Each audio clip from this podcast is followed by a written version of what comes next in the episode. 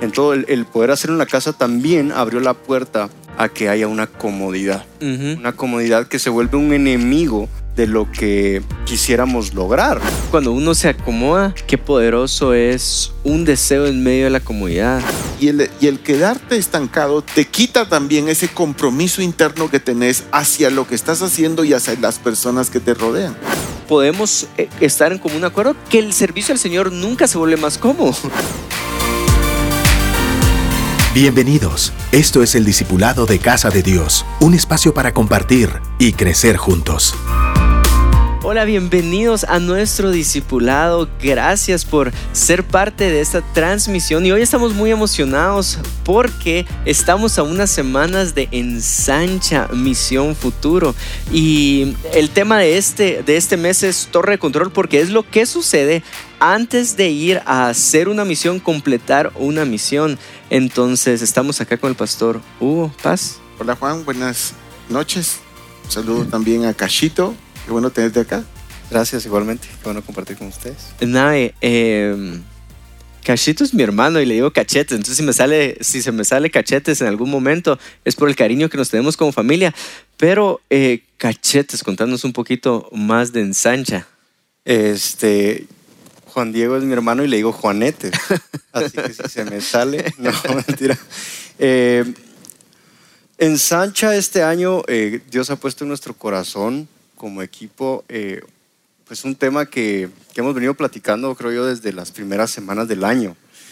Y es que este año pues hemos crecido a raíz de lo que vivimos en el 2020 como iglesia. Hemos, nos hemos expandido a ser una iglesia en línea, a tener las diferentes expresiones de la iglesia en plataformas digitales que nos permitan tener un acercamiento, pero también con ese acercamiento, eh, al estar en la casa, al tener un acceso más directo, más fácil a muchas cosas, no solo con la iglesia, sino que en nuestros trabajos, en todo el, el poder hacerlo en la casa también abrió la puerta a que haya una comodidad, una comodidad que se vuelve un enemigo de lo que quisiéramos lograr, ¿no? De lo que tal vez Dios tiene con nosotros plasmado en una visión, por ejemplo, en casa de Dios, que es ir y hacer discípulos, ¿verdad? A todos los guatemaltecos. Entonces, eh, pues me acomodo, ya tengo algunas formas de hacerlo, no me pongo en modo conquista, no me pongo en modo eh, eh, ir a, a traer lo que Jesús me pidió que fuera a traer. Entonces,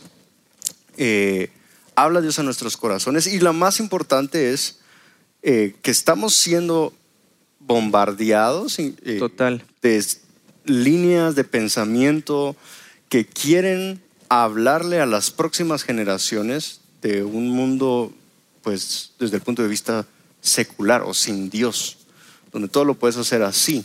Y no, me recuerda eso a la historia que hemos estado platicando alrededor de este tema de Josué, donde él entrega la tierra prometida, pelea las batallas, entrega, reparte la tierra prometida a las diferentes tribus de Israel y les dice, yo voy a servir a Dios, ¿verdad?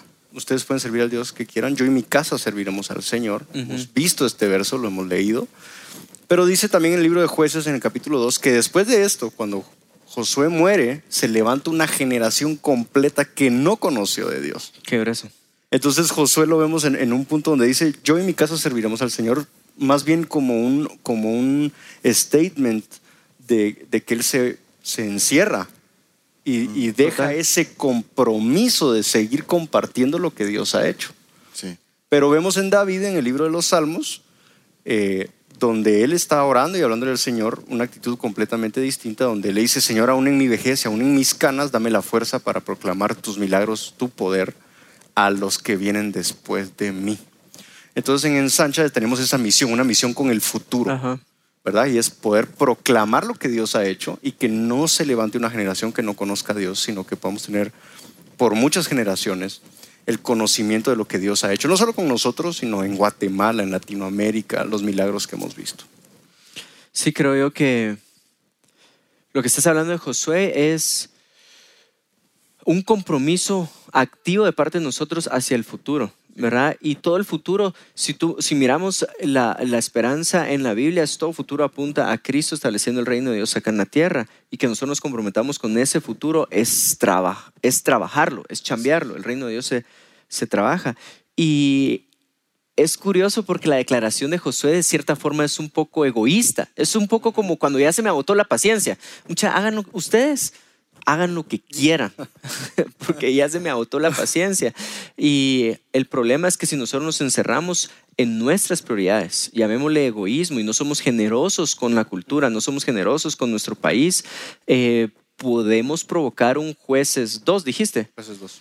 Una generación que no se levante. Entonces, el día de hoy creo yo que le vamos a dar énfasis a eso, el poder de acomodarte, que es poderoso, un poder que no, no es conveniente y el poder de un deseo o de una causa.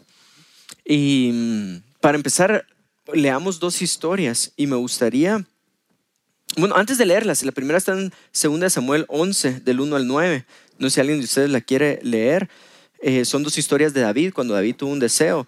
Según Samuel 11. Voy. En la primavera, que era la época en que los reyes salían de campaña, David mandó a Joab con la guardia real y todo el ejército de Israel para que aniquilara a los amonitas y sitiara la ciudad de Rabá. Pero David se quedó en Jerusalén. Una tarde, al levantarse David de la cama, comenzó a pasearse por la azotea del palacio y desde allí vio a una mujer que se estaba bañando.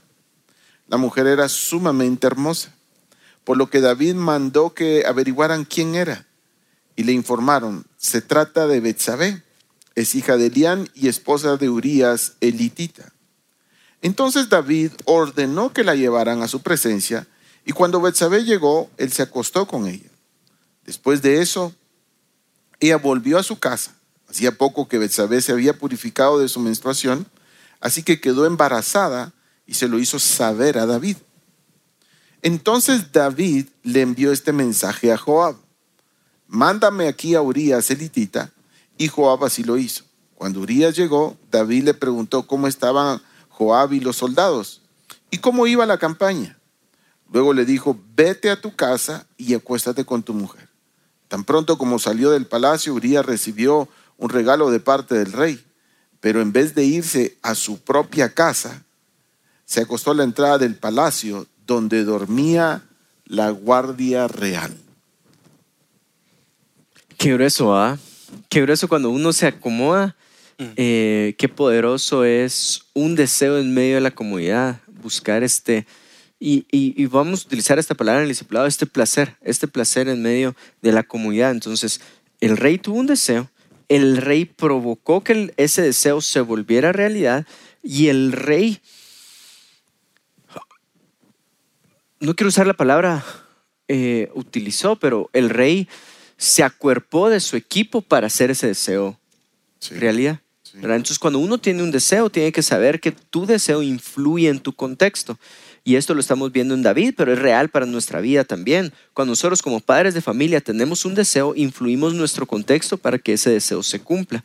Cuando nosotros como líderes de una iglesia tenemos un deseo, influimos nuestro contexto, nuestro equipo para que ese deseo se cumpla. El deseo puede ser mal encausado o puede ser totalmente bien encausado.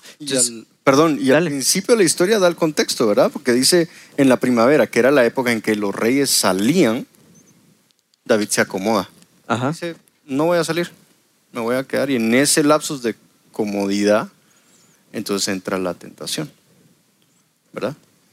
Sí. Em, aunque sí, no, no vivimos nosotros en un contexto de guerras, no vivimos en un contexto de realeza, pero sí podemos aplicar el principio a nuestra vida y es en un momento donde se espera de parte de ti batallar, pelear, luchar, creer por algo muy grande no crees por algo muy grande y te acomodas, entonces le abrimos la puerta a un desorden. Y es que cuando estás ocupado, cuando estás en el qué hacer de aquello que te apasiona, cuando estás sirviendo a Dios y en algún momento, obviamente, las fuerzas se te acaban, eh, hay dificultades a veces, a veces tu estado de ánimo también está afectado. Eh, podrías dentro de las múltiples opciones, eh, decir, no, ya no más. Mm. Y, el, y el quedarte estancado te quita esa pasión, esa fuerza. De hecho, el, el deseo de seguir haciendo las cosas, ¿cómo lo explico? te santificas precisamente por lo que Te estás haciendo. consagras, ajá. Y el dejar de hacerlo, entonces te quita también ese compromiso interno que tenés hacia lo que estás haciendo y hacia las personas que te rodean. Pero es interesante que fue tal lo que tú decías, el deseo, que se convierte en un placer. Porque el deseo lo tuvo cuando la vio. Ahora se consuma cuando ella llega. Y, y- y de ahí empiezan las consecuencias, te das cuenta que afectan a la mujer, obviamente, se afectan y, y el, es- Urias, el esposo, el, el esposo está desconcertado porque ¿por qué me mandó a llamar si estamos en plena campaña? ¿Y por qué un regalo? ¿Y por qué un regalo? Y la nobleza de su corazón de quedarse para Se- cuidarlo. No, eso sí me pegó. Se quedó en el palacio. No fue con su mujer. O sea, él, en este caso, Urias sí está entendido de qué, qué está viviendo, no así el rey. Y hay una palabra que usted mencionó que es consagrarse. Me lleva a una historia donde los discípulos dicen que estaban atendiendo a la multitud y por atender a la multitud no tuvieron ni tiempo para comer. Ahora, e- ese personalmente me, me impacta mucho porque yo soy, si tengo hambre, pauso todo con tal de comer. Pero cuando uno está tan consagrado en la visión, no le da cancha a deseos. El hambre es un deseo carnal, el de querer a una mujer es un deseo carnal. Los deseos carnales fueron puestos por Dios, pero no el desorden del deseo carnal. Entonces, cuando uno está consagrado a, entonces pasa a segundo plano todos estos em, Deseos. deseos desordenados. A lo que quiero llegar es, es, el servicio al Señor es desgastante. O sea, los tres lo podemos ver en el ministerio. ¿Cuántos años el ministerio tiene, Paz? 20. 20. Vos fuiste lanzado a los 15, 15. sí.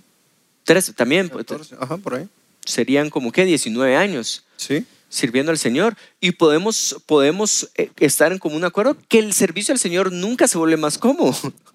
en ningún momento se, y podemos ver la historia de Pablo que Pablo cada vez que servía al Señor no su nivel de comodidad no iba subiendo aumentaba su nivel de o sea náufragos eh, eh, encarcelados si no estoy mal eh, Pica una serpiente, de todo. Sí, lo, lo latigan, así, así conjuga el verbo. Eh, entonces, el ministerio va de mayor comodidad a menor comodidad, pero la tendencia humana va de menor comodidad a mayor comodidad. Y yo trabajo para estar más cómodo.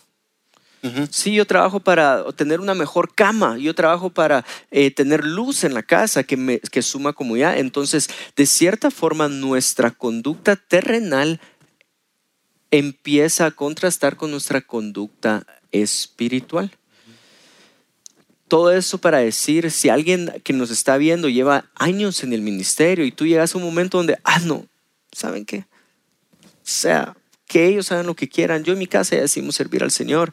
Eh, o ya llevo mucho tiempo peleando, me merezco un descanso. Llevo 10 años en el ministerio, llevo 10 años haciendo grupo, llevo 15 años haciendo discipulado. Me merezco un descanso. Lo que está pasando ahí es, ¿cómo lo podemos decir? Te quiero exhortar y animar a que no te acomodes. Eso es lo que quiero decir. No se va a poner cómodo, tal vez ese es el... No se va a poner cómodo, no, no lo esperes.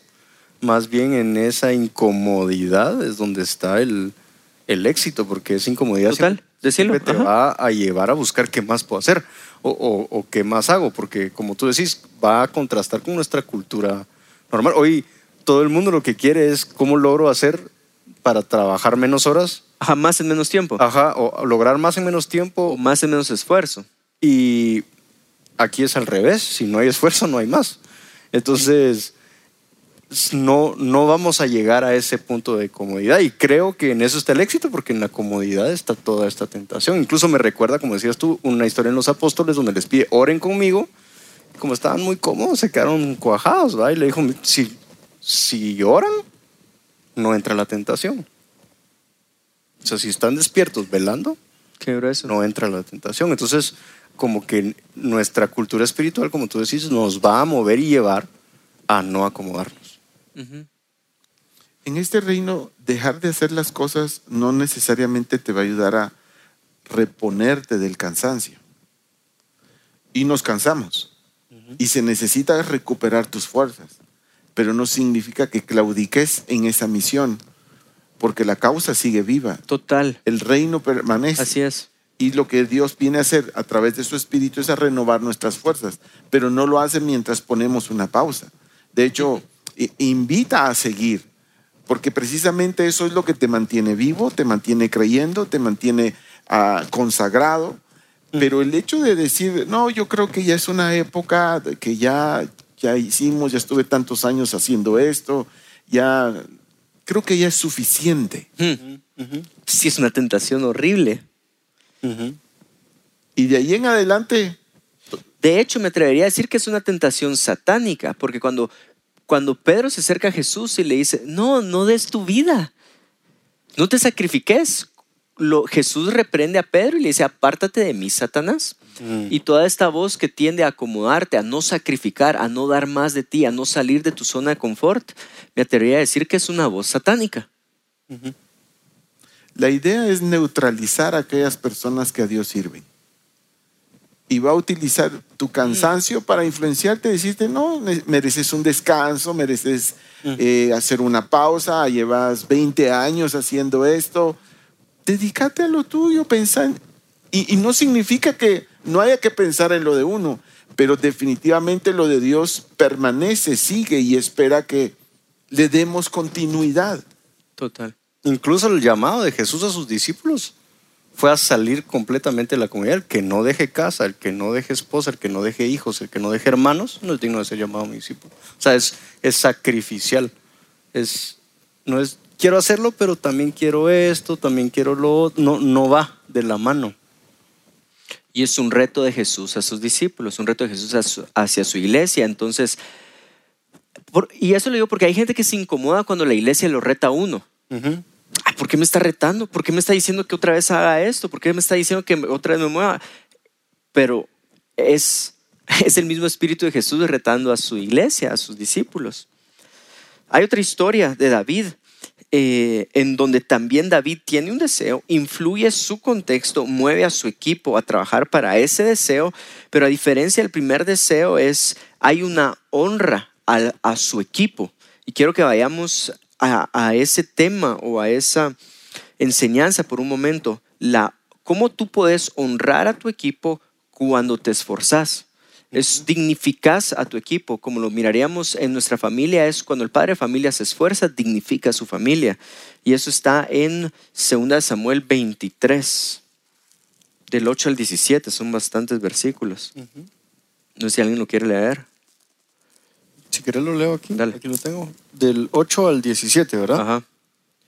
Dice, estos son los nombres de los soldados más valientes de David. José Besebat el Tacmonita. Ese es, ¿verdad? Sí. Sí.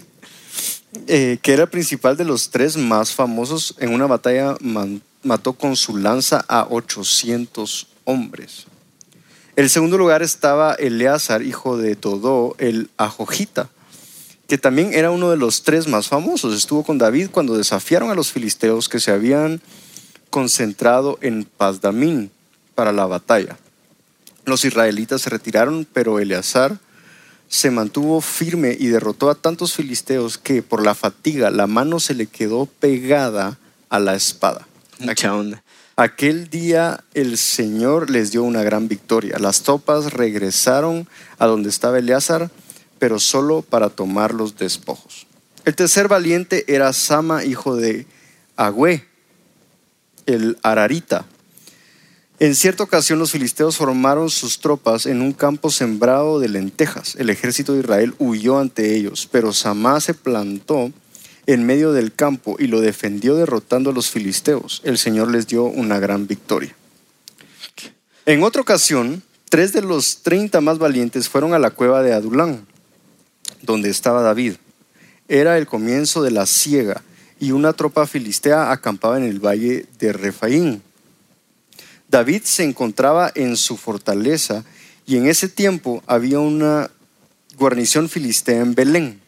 Cuando David tenía mucha sed, exclamó, ojalá pudiera yo beber agua del pozo que está en la entrada de Belén. y entonces los tres valientes se metieron en el campamento filisteo y sacaron agua del pozo de Belén y se la llevaron a David. Pero él no quiso beberla, sino que derramó el agua en honor al Señor y declaró solemnemente, que el Señor me libre de beberla. Eso sería como beberme la sangre de los hombres que se han jugado la vida y no quiso beberla. Tales hazañas hicieron esos tres héroes. Qué grueso. Em, todo lo que hicieron por el deseo de su rey. Y uno en liderazgo no puede estar inconsciente que los deseos que uno tiene en su corazón van a influir a su equipo. Mm. Esto lo digo, hay un proverbio, creo que es un proverbio chino, si no estoy mal, que dice así, siembra un deseo y cosecha una acción. Siembra una acción y cosecha una conducta. Siembra una conducta y cosecha un carácter. Siembra carácter y cosecha un destino. Ah, qué bueno. Entonces, el destino que hoy tenemos es, nació en el deseo.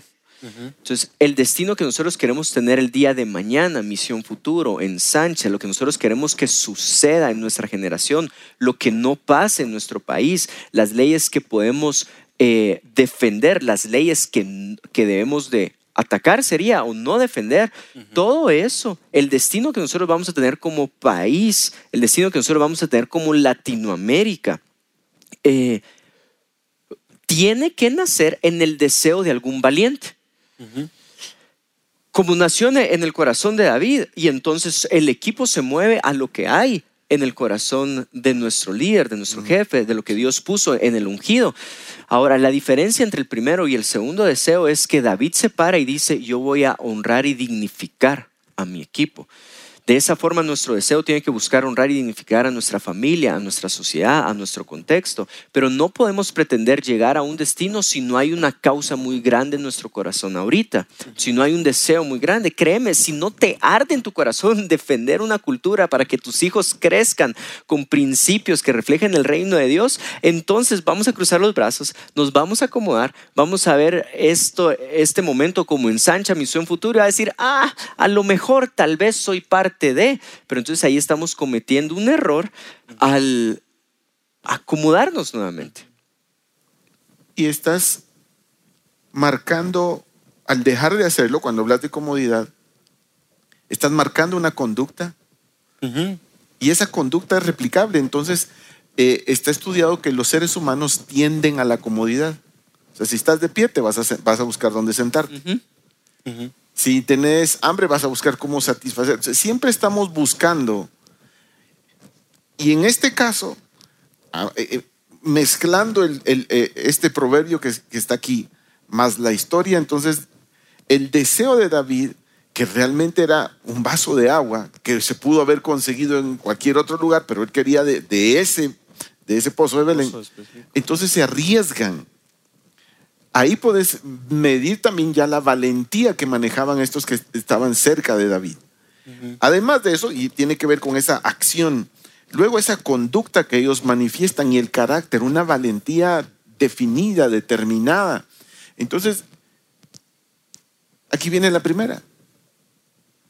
Tu conducta, los deseos que manifestas, son un ejemplo y una referencia para los que están a tu alrededor. Hablemos de esos pequeños grupos como en el trabajo, donde tienes influencia, o en la familia, mis hijos. Ellos van a descifrar en mis conductas lo, lo definido que puedo ser respecto a Dios. Y espero que ellos también, y por supuesto que los voy a guiar hacia eso. Pero sí, lo que mencionabas es cada vez se necesita que nuestros hijos y las siguientes generaciones tengan tengan convicciones firmes, tengan valentía, sean eh, personas de fe. Y que se caracterizan por eso y que no les da vergüenza, que no niegan, que no se ocultan, que no se apartan, sino son así. Y están definidos y tienen mucho que ver esa construcción o esa definición en, en nosotros. Que, o en mi caso, por ejemplo, que soy una generación anterior a ustedes o la generación de mis hijos, por ejemplo a los cuales yo soy el responsable de influenciar. Pero si algún día yo me acomodo, sé que también eso va a repercutir en ellos. Total. Y con eso quiero terminar. Em, si yo me acomodo, repercute en ellos. Hay un autor, se llama Mark Manson, y él dice, La grandeza no está en la capacidad de elegir tu destino, porque todos elegiríamos el mismo destino. Es decir, eh, ¿qué destino quiero en mi, en, mi, en mi salud corporal? Todos podríamos elegir qué es lo que quiero. Eh, si yo te puedo decir cuál es el destino que querés en tu, en tu en tus recursos, qué es lo que quieres alcanzar, qué es lo que quieres llegar a obtener, todos podemos decir, ah, yo quisiera esto, una casa propia, yo quisiera esto. Entonces la, la grandeza no está en la capacidad de elegir el destino, está en tu capacidad de elegir batallas. Mm. Entonces, em, ¿cuál es el destino que queremos para nuestra sociedad? Es tal, ah, va, los tres podemos estar en mutuo acuerdo en elegir ese destino, pero la grandeza va a estar en que todos los días nosotros elijamos la batalla para que ese destino se, se llegue a cumplir. Entonces, yo quiero mi cuerpo sano. Ah, va, pero entonces tengo que elegir todos los días la batalla para llegar a tener ese cuerpo sano. Entonces, grandeza no está en a dónde quieres llegar, es en cuántas batallas todos los días estás dispuesto dispuesto a enfrentar. Y eso es a lo que va este discipulado, que salgamos de la comunidad, que sigamos batallando, que sigamos siendo esforzados y valientes, que tengamos en nuestro corazón una causa tan grande que es cuidar a nuestra familia, cuidar el contexto en el cual nuestros hijos se van a desarrollar y que Dios te hable a tu corazón en este discipulado. Por favor, permití que el Espíritu Santo entre en lo más profundo de tu corazón, que desacomode pensamientos, que desacomode tu conducta. Tu carácter es resultado de la conducta. Eh, que desacomode, que el Espíritu Santo te rete. Escúchalo. ¿Qué quiere decirte él ahorita? ¿A dónde te quiere llevar? Y que nosotros podamos construir un construir el reino de Dios acá en la tierra. Eh, no sé si quiere decir algo más, Paz. Oramos. Oremos, pero yo, creo que el tema da para, para... Mucho más. Muchísimo más. La verdad es de que ahorita que estabas hablando me quedó dando vuelta en la cabeza, pero me gustó mucho eh, eh, esas dos partes, el deseo de David, el cual lo llevó a cometer varios errores, pero ahora el siguiente deseo desafía a la valentía de un equipo que estuvo con él, una lealtad increíble y una valentía eh, que precisamente la Biblia la declara al punto donde se le queda pegada la mano a la espada. Yo creo que eh, las batallas nos forman, las batallas desafían, las batallas evidencian de qué estás hecho. Mm. Y eso de qué estás hecho me refiero a, a esa fe, a esas convicciones, a esa determinación, a ese carácter, a esa tu manera de, de llevar la vida y de estar tan definido, de la cual no, no, no espero que todos los que me rodean estén de acuerdo pero tengo que estar de acuerdo con Dios. Total. Y por eso es que queda escritas estas historias en la Biblia, creo yo, para que se vuelvan una referencia de lo que puede lograr una convicción tan firme como la de David y sus valientes, los cuales salieron de una cueva, donde estaban el origen de ese equipo. Sí. No fue el mejor, pero fue, creo yo, mucho de lo que David era y de su relación con Dios la que hizo que estas personas fueran así. Sí, y, lo otro que, me ponía a pensar ahorita con lo que hablábamos es, esto es un equipo de valientes dispuestos a arriesgar su vida por el deseo del corazón, de, un deseo carnal del corazón de un hombre. Insignificante, irrelevante. Ajá. o sea, era beber un vaso de agua de ese pozo específico. O sea, pero yo leo en las escrituras que Jesús nos dice, vayan y prediquen el Evangelio a todas las naciones. Ese es el deseo en el corazón de Dios hecho hombre. Y hay otro verso que dice, vayan y hagan discípulos a todas las naciones. Ese es el corazón, o sea, es el deseo espiritual en, del corazón de Dios hecho hombre para nosotros. Ahora yo creo que nos tocaría entonces activarnos como esos valientes que se activaron por un deseo carnal, ¿cómo no más o cómo no me voy a activar yo más por un deseo que esté en el corazón de Dios? Y no puedo dejar que la comodidad haga que no participe, que ese sueño se cumpla. Toda rodilla se va a doblar y toda lengua va a confesar que Jesús es el Señor.